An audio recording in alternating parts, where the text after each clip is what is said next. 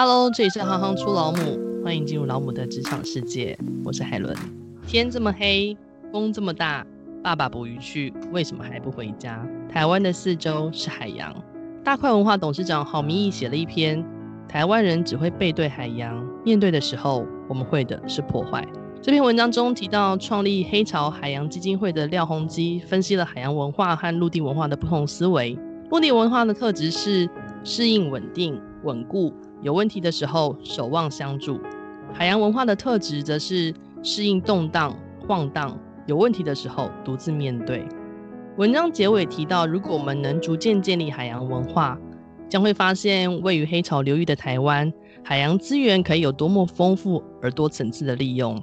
渔获取食是最基本也是最低阶的，再高一点是观察，譬如赏基因、赏豚；再下一步是从科学、文学。哲学的角度着手，而对生命层次有更高的研究。今天我们要来访问海洋科学老母 Catherine。Catherine 从小喜欢科学，梦想是当科学家。在美国取得海洋学博士学位之后，从学术转向为科学政策。之后分别进入美国环保署总部、美国大气与海洋总署实习。实习过程中成为母亲。目前专注于运用统计分析规划渔业观测方法，致力于永续渔业发展，把科学落实于政策层面。欢迎我们今天的海洋老母 Catherine。Hello，我是 Catherine。Hello，你可不可以先跟我们说明一下，你为什么会特别喜欢海洋？我一开始的时候其实是比较喜欢生物，因为我觉得相对于其他的科学，常常都有标准答案。那生物相对起来就是总是有例外，怎么样都不会腻，一直有很新鲜的感觉。考大学的时候，要选科系，那个时候就是有一点点出于浪漫，觉得说很喜欢去海边啊，很喜欢海呀，然后台湾又是个海岛啊，所以很需要海洋研究，又喜欢生物，不然就结合起来当海洋生物好了。我在还没有念大学之前，其实对海洋是很不了解，只是从一个呃很浪漫的假想去选择科系。但是我实际上念了之后，就觉得非常的喜欢。在高中的时候，我们所学到的科学其实也是以比较陆地的角度出发的，但是海洋里面的生物跟陆地上的就是非常的截然不同。那时候就很像进入大观园一样，觉得哇，每个东西都好新鲜、好有趣哦。在你学习的过程当中，有没有遇过家人的质疑，或是学习上的自我怀疑？有啊，很多啊，因为大部分的亲戚听到我念这个科系的时候，他们第一个反应都是说：“这以后要干嘛？你要去捕鱼吗？然后你要去跑船吗？”就听起来就不像是一个钱多多的行业。所以就是大家对于这个职业想象还是太狭隘嘛？可不可以这样讲？海洋其实是很广，渔业只是其中的一部分。其他的，比方说航运啊、能源开发啊、观光啊，还有比方说海洋生药的发展啊，其实它有很多很多层面。你的父母亲从头到尾是很支持你的吗？我在还没有当妈妈以前，是一个非常任性的人。我就说我要念这个啊，然后我就自己讲了一番大道理，就说嗯，台湾四周环海，一定会有用得到海洋的地方。现在还没有很多人念，我现在念了，取得先机，我就说服他们。反观你自己，这个过程里面，你有没有遇过什么样子的瓶颈？因为不可能一路顺遂嘛。我觉得。最主要的瓶颈真的是在出国之后，大概博士班念到一半的时候，就开始慢慢的怀疑，觉得我好像不是真的想要走学术这一条路。就如同我一开始对于科学家的想象，也是其实是一个很模糊。很浪漫，我心里面的想象可能就只是穿着实验服，每天做实验。但是对于当个科学家，还有其他需要负担的责任，还有这些责任后面所需要的能力呀，不是很清楚。比方说，我进入博士班之后，就发现那实验其实大部分是博后或者是博士生在做。那老师最主要就是要一直写计划、写 paper 发表。在科学界有一个名言，就是 publish or perish，发表，不然就是 燃烧成灰烬。所以那个不断的发表跟不断的写计划是一个很大的压力。有的时候那一年运气不好，就没有经费，然后学生就喝西北风。如果我留在传统的学术界的话，我被评量的方式就是发表跟写计划，对我来说并不是我最热爱的事情。可以问一下你博士你念了多久？我总共念了九年，因为我在博士当中，呃，生小孩当妈妈，然后我生了小孩之后就出去工作了。所以我有四年的时间是全职工作，然后有小孩，三头烧的意思吗？是的。怎么取得到一个平衡？因为宝宝在最刚开始的时候，他需要你的那个状态是最多的。小孩子刚出生第一年的时候，其实几乎没有写论文，白天在大气海洋总署实习，晚上带小孩啊，半夜要起来喂奶。有一种一直在被很多事情追着跑，然后会一种失去自我的感觉。出来念博士这一件事情是我自己的决定，我也没有不喜欢海洋科学，我就告诉自己说，没关系，我就是要念一个很久的博士班。可是我毕业的时候，证书上面又不会写我念了多久，那我就慢慢念，慢慢写。下了那个决定之后，开始慢慢写。刚开始的时候，其实还蛮痛苦的。我有时候可能只能写五分钟、十分钟。我也想办法让我周边的事物尽可能的可以简化，比方说可以交给机器就交给机器。有，我读了你一篇。有点算是你把机器运用到极致了。我家其实还蛮现代化的，我运用了很多那个智慧家电，然后我尽量让他们系统化跟自动化。Echo Dot 那个是 Amazon 的一个产品，然后它有搭配那个 Alexa，是一个智慧语音系统。我把它跟我的身边的很多的账号连接，最常见的，比方说它跟我的那个 Amazon 的账号是连在一起的。Amazon 现在有买菜的服务。所以我现在其实很少真的出去买菜，我大部分是在，比方说煮饭的时候啊，发现牛奶没有了，我就跟 Alexa 说，把牛奶放到购物车里面，隔一天或是隔两天，那个东西就会出现在家门口。我出门的时候，我跟他说 Alexa 再见，他就会把家里所有的电器关掉，然后上警报啊。我会很坚持我要工作的原因，是因为这个工作本身带给我快乐，这是我自我认同的一部分。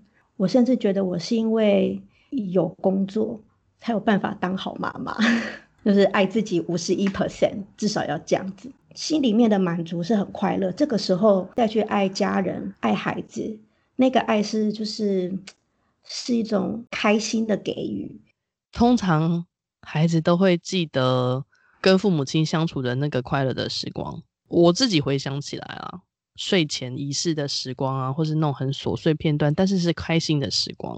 觉得当妈妈之后会顾及比较多不同的人生层面。在我还没有生小孩前面五年的时候，我是住在蛮乡下的地方，在环境资源实验室，那个地方就真的很荒凉。我要开快要两个小时才买得到亚洲超市的菜，就心理上还有地理的位置上。都非常的隔离，在那边住了几年之后，就觉得啊，这个不是我要住的地方。可是你有因此而特别专心吗？只有刚开始有哎、欸，后来就心里面就出现了变化，就觉得很像在坐牢，所以就很不开心。所以就是那个不平衡会跑出来，这个好像就很回应你刚刚说，我们想象是说在那个很。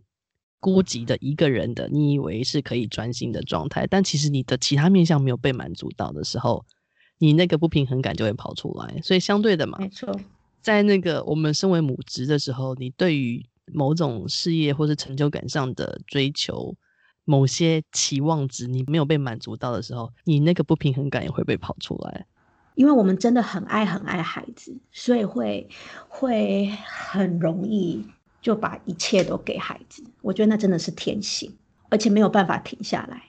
我可以理解，我有时候都会想说啊，我就这一个孩子，我想要把所有的一切都给他，甚至想说等他长大，他离家去念大学呀，我就搬到他旁边，他就当妈宝啊，没有关系啊，然后妈妈就去给他煮饭。你看科学家也会有这么不理性的想法，是不是？会啊，会啊，我就这样想啊，我就想说没关系，我就这个孩子，他搬去哪我就搬去哪。哦，好险是有工作跟科学研究这个部分，在我这样过度很浪漫的想象，觉得要把自己的一切都给孩子的时候，可以稍微帮我拉回来一点点，说，那你自己呢？你想要做的事情是什么？很多人都会说，小孩的人生只有一次，可是妈妈的人生也只有一次啊。那我们回过头来看你自己的当初的研究，你为什么会选择了水母当做是你的研究主轴？我一开始会选择水母，也是出于浪漫的想象。那个时候就是觉得鱼跟珊瑚还有鲸豚类都相对很多人研究了，觉得水母感觉很有趣，就研究水母看看吧。那实际上研究了之后，也觉得真的是非常的有趣。水母它是一个在地球上存在非常非常久的动物了。如果说是用刺细胞动物门的话，已经存在五亿年之久了。如果是比较广义的胶体类动物的话，节水母现在有很多的证据都指出，它可能是地球上最早出现的动物，已经存在六亿年之久了啊。就算用五亿来算好了，已经经历了很多次生物大灭绝。呃，比方说恐龙就灭种啦，长毛象也灭种啦，很多动物那个时候存在的生物现在都不存在了，可是水母还在。那我觉得它们的生存模式。有很值得学习的地方，他们真的是一个适应力非常非常强的物种。比方说，哈，大部分的我们在陆地上看到的生物，可能他们吃的东西，我们如果用那个快要濒临绝种的动物来讲，哈，这样对比比较大。比方说熊猫，好了，他们可能就只吃竹子，居住在很特地的栖地，又很晚才性成熟，又不太爱交配，所以他们的那个族群量。很自然而然就很容易受到威胁。那当然还有人类的部分。那像水母就是完全相反，它们在栖地上非常的不挑，大部分的水母都是广温广盐，意思就是说它们可以适应很多不同温度的那个范围，盐度的范围也很大。然后他们大部分也都不太挑食，它们生殖的模式呢也很多元。就以最经典的海月水母，就是一般人想象水母该长的那个样子的那一种水母，它就有无性生殖的方式。也有有性生殖的方式，那它无性生殖的方式也不止一种，它可以出芽生殖，就是有点像从它脚这样又再长出一个一模一样的。它也可以横裂生殖，横裂生殖就有点像是切香蕉，把自己身体切成好多段，然后每一段都可以变成一个水母。它也有有性生殖的部分，有一些水母，比方说像灯塔水母，它进入有性阶段变成水母体之后，如果在环境不好跟很特殊的状况之下，又还可以。退回去，小的时候无性生殖那个水螅体的阶段。那有一些水母，比方说像节水母，它甚至是可以雌雄同体，然后又自体受精，所以它很容易就可以繁殖出一大群。那它们是在生殖还有生长策略上面的弹性，就让它们很容易适应。各式各样不同的环境，尤其是在现在环境变迁的时候，很多地方都有比较大的高污染啊，很多比较敏感的生物受不了，呃，太热啊，或者是底部缺氧啊之类的。水母相对它们就比较能够承受这样子的变化，它们就变得比较有竞争优势。这样子的生存模式也带给我一些想法，就是比方说。我在觉得比较困苦的时候，就会想到水母的生存策略。在环境比较不好的时候呢，就慢慢的等待，比方说休眠，就是维持水螅体最小的那个生存的模式，等待机会的来临。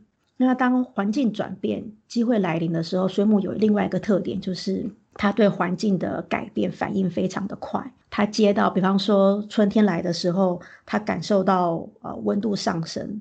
他们很快就可以啊、呃、开始横裂生殖，然后进入有性生殖的阶段，很快就长出一大群。它也是海里面最碰风的生物，它只要吃一点点。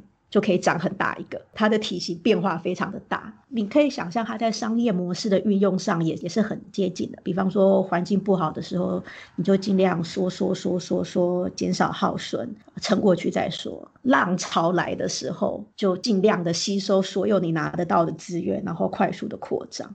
说老实话，我觉得水母已经完全转化到你的生命当中了。你在陈述它的那个过程里面，我觉得哇，好迷人啊，因为。感觉每一个它的特质，它都可以被转化成某一个人生阶段的准则也好，或是说你对于环境的反应也好，或是 even 是在你的职场工作上该有的态度也好。我常常觉得生态学上面的理论跟生活中的事情是息息相关的，它不是一个人之外的科学。我觉得很多生态学跟人身上的科学，应该说人的哲学是相同的。你可不可以简单的描述一下你现在的工作的一天的状态？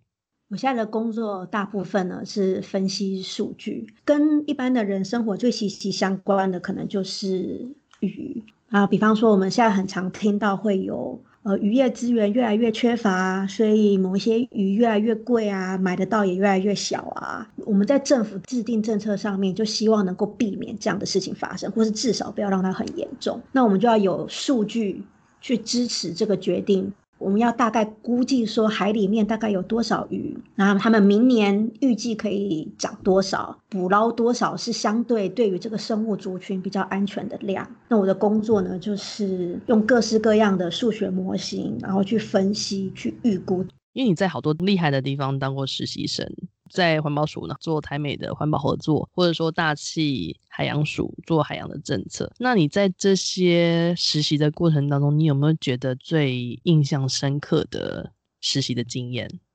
我觉得在环保署的那一个实习真的是很令人印象深刻，因为那一个实习同时其实是具有两个任务。表面上的任务是是想要呃推广环保国际合作，因为很多的污染物他们是没有国界的，比方说空污啊，或者是大海里面的污染啊，他们都是全世界到处飘，所以非常需要国际合作才能够一起解决这个问题。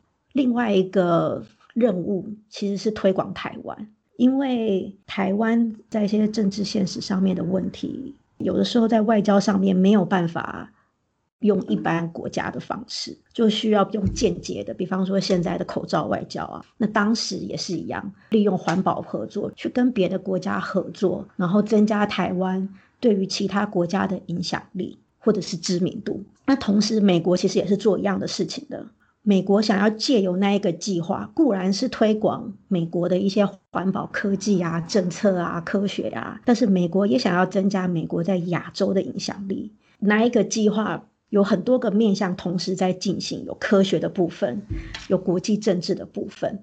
我可以因此接触到各式各样不同的环保科学，从空气啊、水啊、重金属啊，甚至是环保教育等等，可以跟很多不一样的科学家，还有各国的精英，看看他们是怎么样做。这些不同面向的环保科学，还有环保政策，然后台湾有什么做的比别人好的地方？其实台湾有很多地方做的比别人好，是可以帮助很多其他国家的。比方说，台湾的环保的回收，可以说的是全球领先。我们对于很多小吃啊，比方说空污排放的规划，也比很多其他国家好。如果你出去外面买小吃，可能就会注意到很多那个烧烤啊，或者是油炸啊，他们的那个废气不是直接排放到空气里面的，他们有接个管子排到地下。这个其实是一个很领先的哦，因为很多其他的国家都是直接排放到空气里面。我们台湾有非常多其他国家可以值得学习的地方。从另外一个角度认识自己的国家，然后他说：“哇，台湾有很多地方做得很好诶。”同时，我也知道那个项目它有很多政治敏感的地方，在跟别人环保合作的时候，会需要有一些交换，要顾虑到那个政治现实，然后又要想办法把台湾推广出去。我觉得那是一个很有趣的经验。我不是自己去做那个科学的人，但是我也觉得我能够有所贡献，很快乐。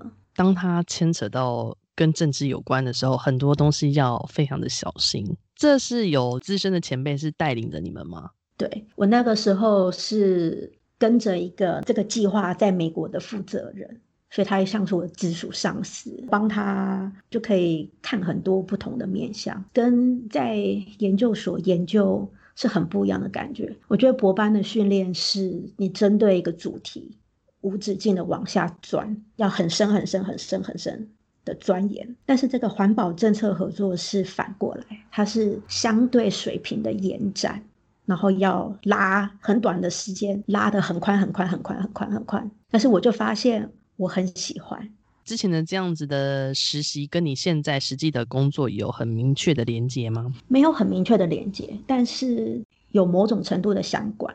我现在这一份工作算是政策的比较后端，是提供数据的那一个部分。但是我们提供的数据跟做的分析，还有提供的建议，说这个政策可以怎么样改，它最后也会被拿到前端嘛？是因为那一份实习让我知道科学应用的其他可能。因为我在还没有做那一份实习的时候，我对于科学工作的想象也是很窄，就是在学校当教授，研究出一些不见得有办法跟我们的实际生活面去应用的事。有很明显的商业结果，就会觉得好像就是只能这样子吧。我对于科学其他的应用不是很清楚，至少那个时候。但是做这份实习让我看到有很多其他应用的可能。我认识很多不一样的科学家，有的是在不一定都在学校工作，有一些是政府的研究单位，有一些甚至是 NGO。然后我也看到有一些科学家，他们可能就转做。比方说转做科学教育，以前我还没有做这个实习的时候，有时候常常跟同学啊、我老师聊天的过程当中，就会讲说啊，上边那个执行政策的人都不懂啦，都乱定啊，我们都常常都会这样子抱怨。我实际上进去那个领域之后，才发现，哎，他们很多人还真的是不懂。所以你说你那个科学训练其实是好几十年。这样子慢慢累积的，那你怎么能够奢望他们在做，比方说负责分配钱的人啊，或者是做其他政策的人，他们可能以前是念国际关系的啊，是念法律的啊，突然间就懂呢？这也是为什么我后来参加另外一个实习的原因。那一个实习就是认知到这个困境，所以他们要把科学家送入政策的前线，他们觉得教政治家科学太难了。叫科学家政策可能比较容易一点。那我们如果有更多的科学家在制定政策的前端、终端或后端服务，那我们做出来的政策决定就会更符合科学训练。你刚刚有特别提到，就是。现在在美国的你的工作所属单位，他们会希望可能在政策制定的时候，在各个阶段可能就适时的让科学家可以参与到其中一个部分，因为相对的，他们的政策制定，他就可能可以用比较科学的方式，然后去验证，然后能不会说跟实际的状况去产生脱节。那我想要请教一下，因为其实我们会反观自己现在的环境嘛，那。